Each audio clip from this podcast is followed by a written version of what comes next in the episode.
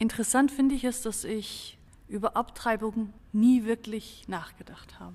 Ich, meine, ich bin eine Frau, ich habe ein Kind, ich habe Sex mit Männern. Das heißt, es könnte für mich ein Thema gewesen sein oder beziehungsweise es müsste für mich ein Thema gewesen sein. Aber außer ein paar Momente, wo ich mich damit beschäftigt habe und eine Meinung gebildet habe, hat es mich nicht wirklich interessiert.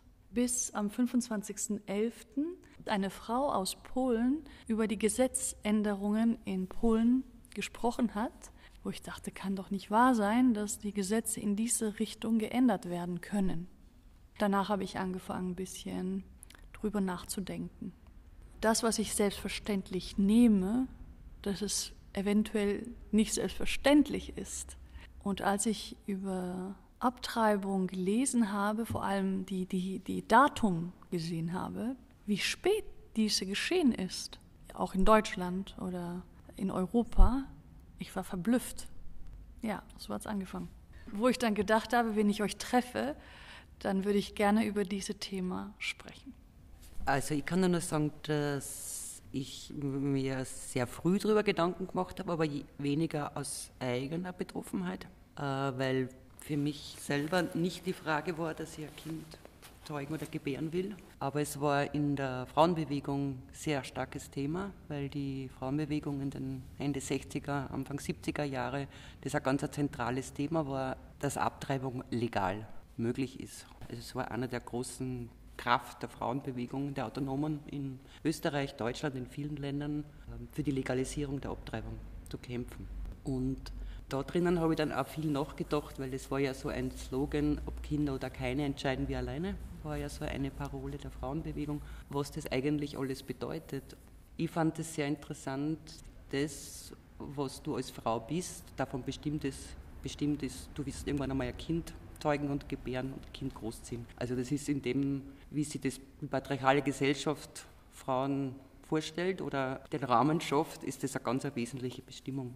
Ich weiß zum Beispiel, dass mir als junges Mädchen, das fand ich auch sehr spannend, ich bin da mal im Bett gelegen und habe mir gedacht, wie meine Mutter will ich nie werden.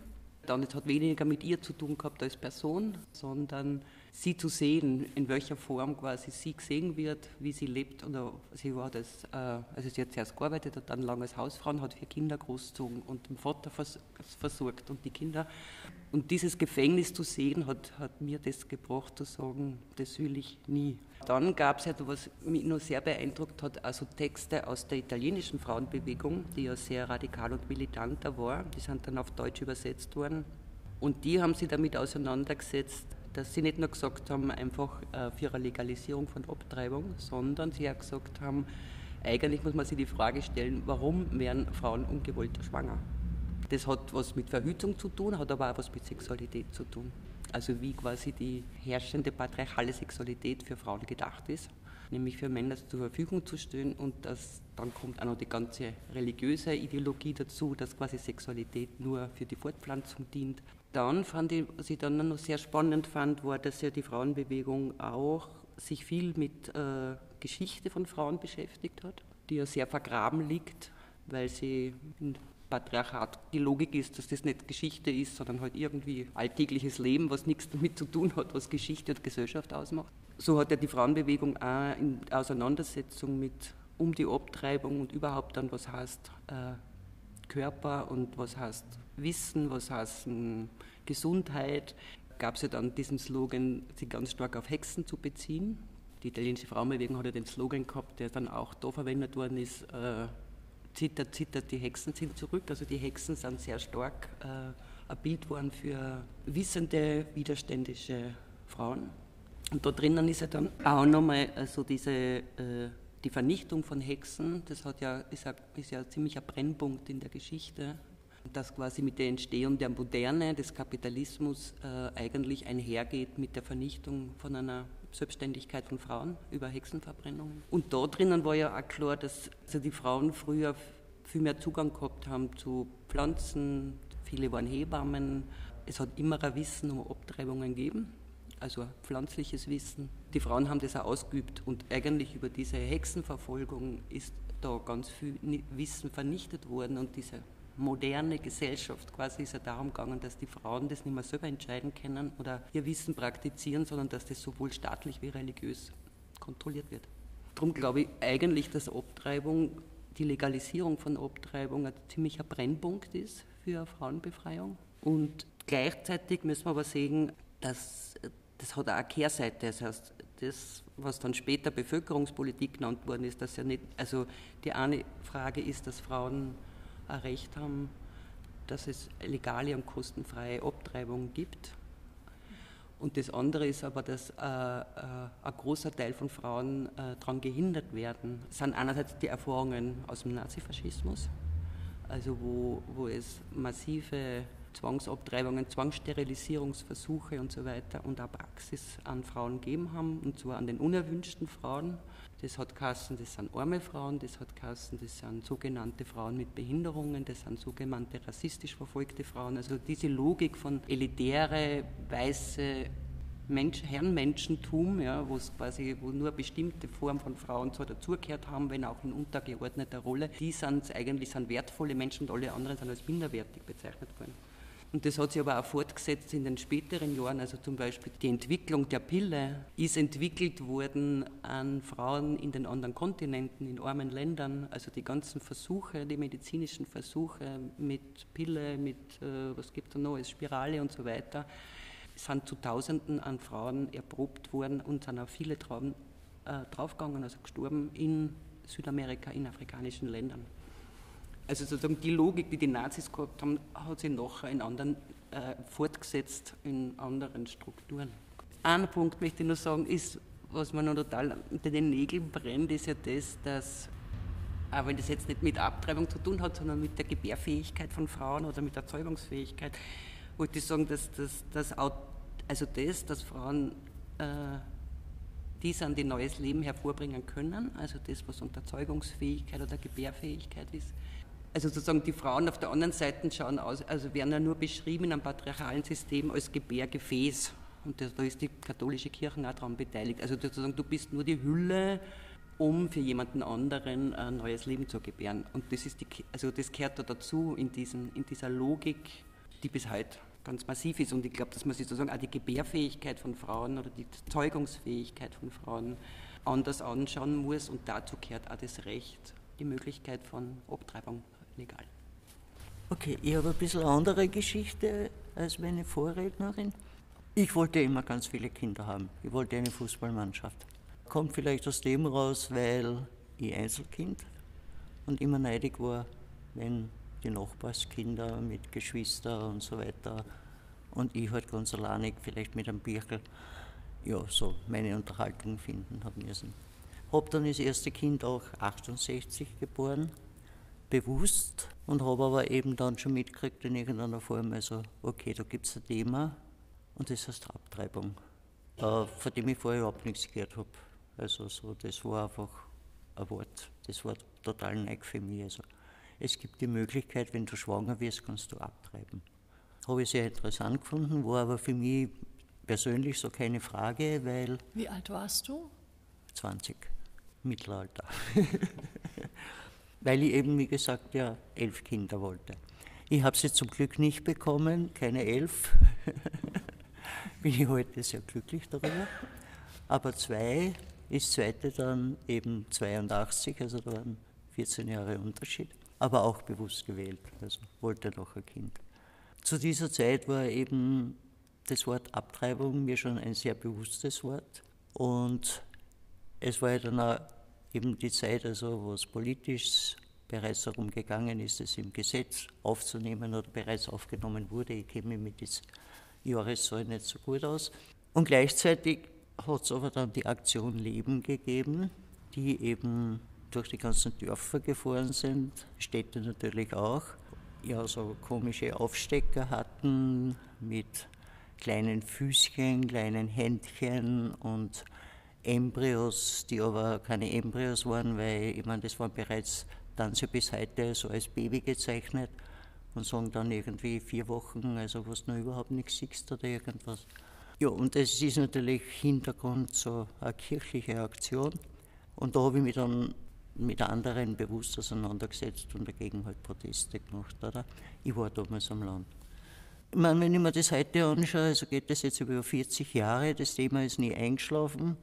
Es ist heute wieder aktueller denn je, nicht nur in Polen, sondern auch hier in Österreich, weil es gibt einfach verschiedenste Menschen, wieder aus dem Katholibanbereich, die einfach versuchen, durch Hintertüre den Paragraph 144, der ja gesetzmäßig total leicht zu streichen ist, weil Abtreibung ja noch immer im Strafrecht in Österreich verankert ist. Also das heißt, wenn man 144 einfach wegstreicht, da braucht man nicht mal zwei Drittel Mehrheit dafür, was ich weiß, dann steht das einfach wieder im Strafgesetz drinnen.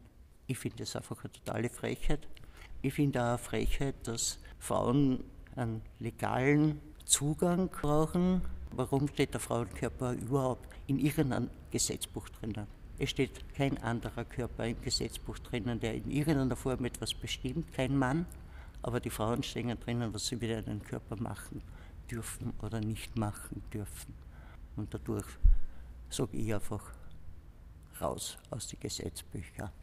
Wie gesagt, dass ja nur ähm eine Ausnahmeregelung im österreichischen Gesetz, dass also Schwangerschaftsabbruch ist nach wie vor ein Strafrechtsbestandteil und die Fristenlösung, also die Ausnahmeregelung besteht darin, dass es, wenn es in den ersten drei Monaten passiert und ich glaube auch mit Beratungsgesprächen und so weiter, dann darf sich eine Frau dafür entscheiden, muss aber die Kosten dafür tragen. Also es ist dann auch eine Klassenfrage, welche Frau hat dann überhaupt Zugang sich dafür entscheiden zu können, also die Kosten dann aufzubringen dafür.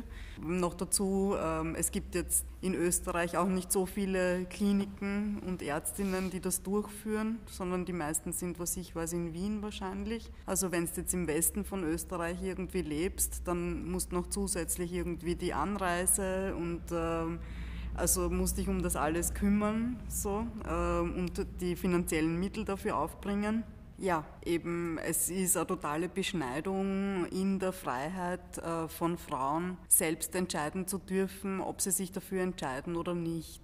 Obwohl es immer wieder Thema ist und sich also eben seit der zweiten, Frauen, zweiten Welle der Frauenbewegung sicher noch einmal verstärkt, wo eben dann zumindest die Fristenlösung in Österreich erreicht worden ist, wird, na, wird trotzdem nicht genug darüber gesprochen, meiner Meinung nach. Also auch so im Freundinnenkreis habe ich mir vorher gerade gedacht, ist es ein sehr tabuisiertes Thema.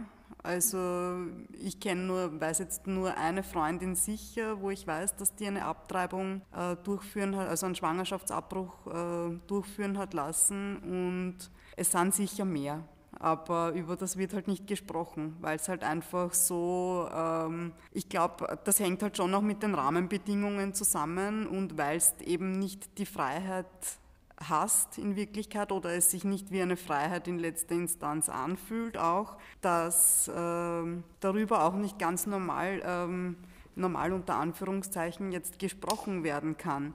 Es ist einfach ein medizinischer Eingriff. Aber durch die ganze mediale Aufbereitung und durch diese ganze Abtreibungsgegnerinnenbewegung, die ähm, Schwangerschaftsabbrüche mit Kindesmorden gleichsetzen, obwohl äh, eben in den ersten drei Monaten oder in den ersten fünf Monaten das noch kein Kind ist, sondern ein Zellhaufen, der halt einfach aus dem Körper entfernt wird. Also das ist auch mein persönlicher Zugang dazu. Ähm, Glaube ich, gibt es da bei vielen Frauen auch ein sehr großes Gefühl einer Schuld irgendwie oder dieses, dass du dich schuldig fühlen musst, dass du alleine dafür verantwortlich bist in einer Art und Weise. Also einerseits äh, braucht es die Freiheit, dass Frauen über ihren Körper ähm, entscheiden dürfen. Andererseits äh, denke ich mir auch, ähm, es erwächst auch ein sehr, sehr großer Druck auch für einzelne Frauen halt ähm, durch diese Verantwortung mit der gleichzeitigen Verpflichtung, du musst die schuldig fühlen oder irgendwie, das ist jetzt so und du musst jetzt quasi alleine drum kümmern. Es ist schon auch so, dass ähm, ich kann das auch sehr gut nachvollziehen, dass ähm, von Vorbildern ähm, aus meiner Kindheit, wie halt, also dass dieses Muttersein für mich einfach auch keine erstrebenswerte Sache irgendwie halt auch war, weil du halt einfach gemerkt hast, dass eben dann Mütter in letzter Instanz dann eigentlich mehr oder weniger alleine verantwortlich sind. Und da kann ich sehr gut verstehen und verstehe jede, die sagt, das will ich nicht. Weil ähm, selbst, weil darum wollen sich die Männer ja dann immer einmischen und keine Ahnung und da irgendwie mitbestimmen und so weiter, ob, dass es dann ähm, sicher nicht zu gleichen Teilen aufgeteilt ist, die Verantwortung und die Arbeit, die damit verbunden ist und das Finanzielle, das ist einfach Fakt. Ja, von dem her finde ich es auch ein Wahnsinn eigentlich, dass wir da immer noch drum kämpfen müssen und dass es immer wieder drum, also Bestrebungen von Recht, Rechtskonservativen und halt in Verbindung äh, mit äh, religiösen katholischen Verbindungen gibt, die Rechte und die Freiheiten von Frauen da so versuchen wollen zu ähm, beschneiden.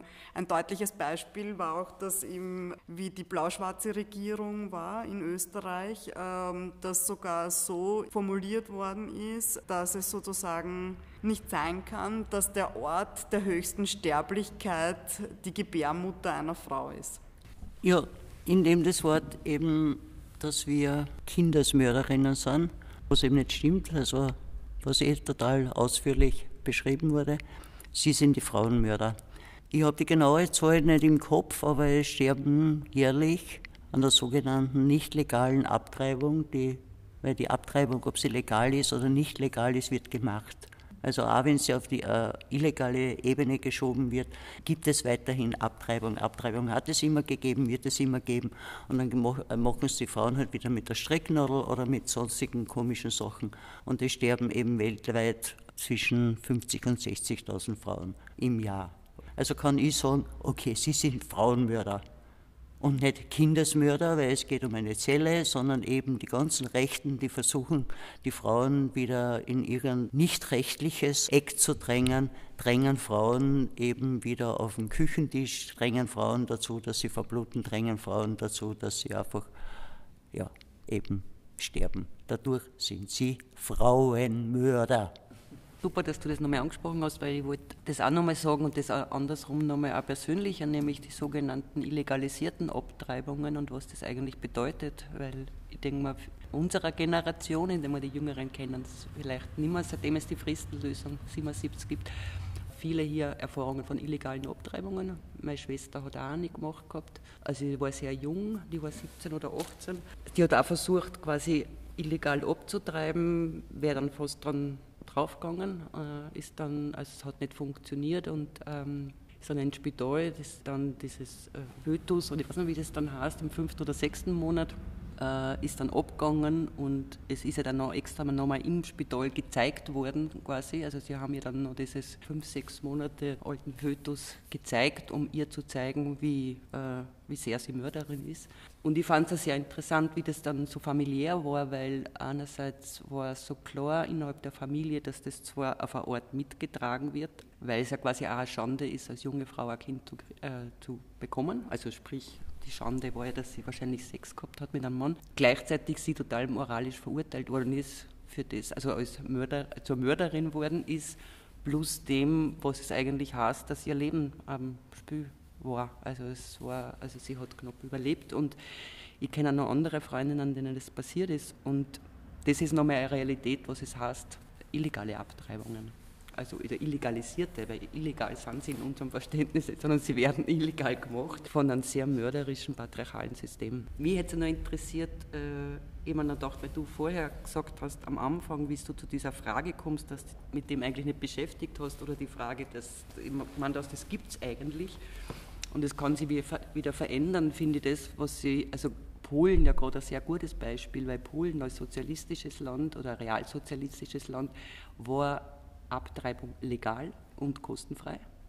Und erst sozusagen über den Systemwechsel, also wo dann der Realkommunismus gefallen ist, erst quasi mit dem äh, Systemwechsel, wo das dann äh, in Polen Anfang 90 wo das, wo das kapitalistisch worden ist, ist unter dem Einfluss der Kirche das wieder illegal worden, also kriminalisiert worden. Und jetzt äh, ist nur einmal, also mit sehr brutalen Verschärfungen zusätzlich wollen sie das machen ich finde es ein sehr gutes Beispiel, dass Rechte von Frauen, die erkämpft sind, leider nicht äh, in Stein gemeißelt sind, sondern auch immer wieder erkämpft werden müssen. Und ich denke mal, dass das für viele äh, hier oder heute oft unverständlich ist, also so wie äh, ja Anne, du ja vorher gesagt hast, ne, dass jetzt gar nicht viel darüber geredet wird, viele davon ausgehen, ja so ist es halt jetzt in Österreich und gleichzeitig werden die Abtreibungsgegner und Gegnerinnen und die katholische Kirchen und die, Vertreterinnen und Vertreter, die da in der jetzigen Regierung sitzen, in der ÖVP, äh, setzen ja ziemlich viel dran, um das wieder zu kriminalisieren. Also das hat die schwarz-blaue Regierung gemacht mit der, der, Äußerung, aber auch mit der jetzigen ÖVP, die in der Regierung sitzt, sind das auch massive Forderungen eigentlich, das wieder zu kriminalisieren. Als ihr in einem Gespräch kurz über einen Paragraphen im Strafgesetzbuch gesprochen habt, die um das Schwangerschaftsabbruch geht, war ich mir nicht sicher, ob ich richtig verstanden habe. Deswegen später zu Hause habe ich mich gleich ins Internet begeben. Ich lese einfach mal vor, was ich auf der Webseite von Bundesministerium der Justiz und Verbraucherschutz unter dem Paragraphen 218 gefunden habe. Strafgesetzbuch, Paragraph 218, Schwangerschaftsabbruch 1. Wer eine Schwangerschaft abbricht, wird mit Freiheitsstrafe bis zu drei Jahren oder mit Geldstrafe bestraft. Handlungen, deren Wirkung vor Abschluss der Einnistung des befruchteten Eis in der Gebärmutter eintritt, gelten nicht als Schwangerschaftsabbruch im Sinne dieses Gesetzes. Ich glaube, da ist die Rede von Pille danach. Begeht die Schwangere die Tat, so ist die Strafe Freiheitsstrafe bis zu einem Jahr oder Geldstrafe. Der Versuch ist strafbar, die Schwangere wird nicht wegen Versuchs bestraft. Dann las ich das folgende über den Paragraphen 218 auf der Webseite von der Deutsche Bundestag. Mein Bauch gehört mir. Mit dieser provozierenden Parole war die Frauenbewegung Anfang der 70er Jahre in der Bundesrepublik angetreten, um die ersatzlose Streichung des Paragraphen 218 aus dem Strafgesetzbuch zu erreichen. Frauen sollten das Recht haben, sich ohne Strafandrohungen gegen ein Kind entscheiden zu dürfen. Na klar, sollten die Frauen diesen Recht haben, zu entscheiden, ob sie bereit sind, ein Kind auf die Welt zu bringen und diese mit allem Nötigen, samt Versorgung, Schutz, Liebe, Zeit und Hingabe großzuziehen. Wer sonst als die Frau soll wissen, ob sie in der Lage ist, einen Nachwuchs, einen geliebten und würdevollen Leben zu ermöglichen. Das heißt, der Grund, warum dieser Gesetz nicht zeitgemäß ist, ist, weil das Leben einer Person viel wertvoller ist der man mit großer Respekt und Vorsorge eingehen muss und eingehen will, als dass das Leben nur an sich wertvoll ist. Irgendwo hatte ich eine Meinung von einem Mann gelesen, die es kritisiert, dass eine Mitstudentin eine Abtreibung hat machen lassen, nur weil sie in Ruhe studieren will. Ich finde, dass kein Mann sich so eine Meinung leisten darf. Nein, nicht nur kein Mann, keiner darf sich so eine Meinung leisten. Wenn diese Frau sich letztendlich für Abtreibung entschieden hat, muss man davon ausgehen, dass dies für sie und das Fötus das Beste gewesen ist. Irgendwo anders las ich, dass die Gesetze davon schützt, dass die Frauen nicht leichtsinnig eine Abtreibung eingehen, wie zum Beispiel, weil sie schon einen Urlaub gebucht haben. Ich frage mich, was für ein Frauenbild diese Menschen haben, um solche Aussagen zu treffen. Und noch dazu, wenn diese Frau den Urlaub unbedingt eingehen will, statt ein Kind zu haben, dann kann man doch von ihr nicht erwarten, dass sie eine Mutter wird, die die Bedürfnisse des Kindes über Jahre eingehen hätte können. Das heißt, es geht wieder uns gar nichts an, wie jede Frau für sich und das Fötus sich entscheidet. Der Paragraph 218 stimmt doch mit der Realität nicht ein. In jetziger Zeit kann man sich doch für einen Schwangerschaftsabbruch entscheiden. Na klar kann man das, aber dies unter bestimmte Bedingungen und Fristen. Das heißt, grundsätzlich ist ein Schwangerschaftsabbruch in Deutschland nach dem Paragraphen 218 in Strafgesetzbuch rechtswidrig. Doch unter bestimmten Voraussetzungen bleibt eine Abtreibung in Deutschland jedoch straffrei. Die Indikation, die dabei am häufigsten Anwendungen findet, ist die soziale Indikation, die durch die Beratungsregelung zum Schwangerschaftsabbruch umgesetzt wird. Und das steht in den Paragraphen 218a. Das ist eine Art von Ausnahmesetzung. Unter folgenden Voraussetzungen besteht die Möglichkeit zu einer straffreien Abtreibung, wenn die Frau den Abbruch verlangt. 1. Beratungsregelung. Vor dem Eingriff muss eine Beratung in einer staatlich anerkannten Beratungsstelle stattfinden. Zwischen der Beratung und der Abtreibung müssen mindestens drei volle Tage liegen. Dort bekommt die Frau einen Beratungsschein. Dieser dient als Bestätigung, dass sie beraten wurde und muss dem durchführenden Arzt vorgelegt werden. Auch zur Beantragung einer Kostenübernahme der Abtreibungskosten bei der Krankenkasse wird dieser Schein benötigt. 2. Durchführung durch einen Arzt. Der Eingriff muss von einem Arzt durchgeführt werden. Es darf nicht derselbe Arzt sein, der die Frau zuvor innerhalb der Beratungsregelung beraten hat. 3. Einhalten der gesetzlichen Frist. Der Schwangerschaftsabbruch muss innerhalb von zwölf Wochen nach der Befruchtung erfolgen. Dann ist doch alles gut, könnte man denken, aber ich sehe das nicht so. Ich denke, Solch ein aggressives und die Frau respektlos einstufendes Gesetz wie den Paragraphen 218 darf nicht im Gesetzbuch stehen. Ich habe das Bild von einem brutalen Monster, die Leben der tausenden Frauen ruiniert hat, ist inzwischen mit der Indikation und Fristenregelungen hinter dem Gitter. Das heißt, man pflegt weiterhin seine Existenz, aber hat geschafft, dass es die Frauen nicht angreifen kann. Doch diesen Gitter sollte man nicht allzu sehr vertrauen, denke ich. Oder all das, was in Polen passiert, ist ein Beispiel dafür. Die Voraussetzungen zu ändern, ist ein viel einfacher Schritt.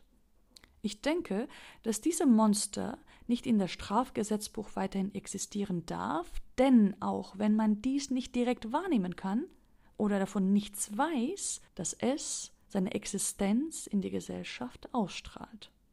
Der Paragraph 218 soll seit 1871 in das Strafgesetzbuch Abtreibungen unter Strafe stellen. Ich frage mich wieder und wieder, wie es möglich ist, während Jahrzehnte und Jahrhunderte vergehen, aber die Missachtung gegenüber der Frauen immer noch in den Gesetzen lauern darf. Und dies trotz einer starken Frauenbewegung der 60er und 70er Jahren. Wessen Interessen ist das? Und warum? Willy Brandt muss über diesen Gesetz gesagt haben. Es gab viele dunkle Wege in die Illegalität. Es gab viel Krankheit und Tod, die hätten vermieden werden können. Der Paragraph 218 ist in dem, was er real bewirkte, ein schwer erträglicher Restbestand, Restbestand, soziale Ungerechtigkeit des vorigen Jahrhunderts. Ich finde, dass er das Problem genau auf dem Punkt ausgedrückt hat.